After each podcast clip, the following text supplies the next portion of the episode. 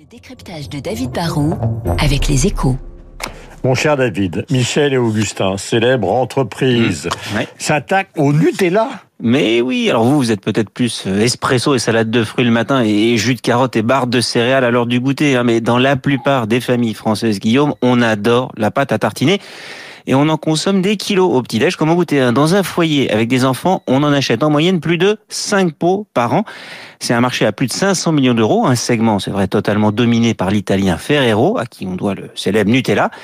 Mais c'est un gâteau qui ouvre l'appétit de la concurrence. hein. Et Michel et Augustin pensent qu'ils ont une vraie carte à jouer. Ah, pourquoi pourrait-il réussir sur ce domaine Hmm, bah quand on attaque une marque aussi forte que Nutella, c'est pas évident. Il faut commencer par attirer l'attention en trouvant des arguments différenciants capables de séduire.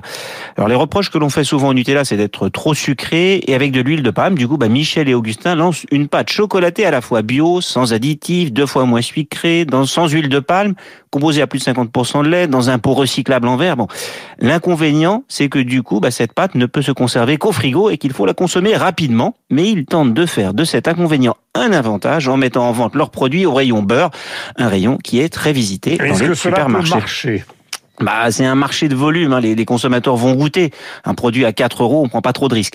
Après, les consommateurs ne reviendront et seront des clients réguliers de cette nouvelle pâte à tartiner que si c'est bon et que cela plaît aux enfants. Parce que la vérité, c'est qu'on veut bien consommer plus sain et plus responsable, mais on ne veut pas sacrifier le goût. Sinon, ça fait longtemps que les concurrents auraient pris plus de parts de marché à Nutella. Là, Michel et Augustin vont proposer plusieurs parfums. Ils vont aussi concurrencer le marché de la confiture, en fait. Et ils sont sur un positionnement qui est le leur, celui de la gourmandise. Le lancement commence chez Monoprix.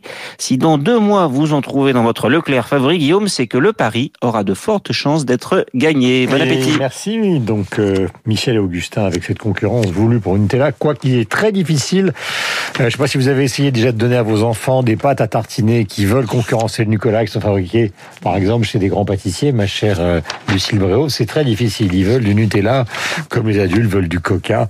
Euh, voilà. Mais euh, en tout cas, bien essayé, Michel.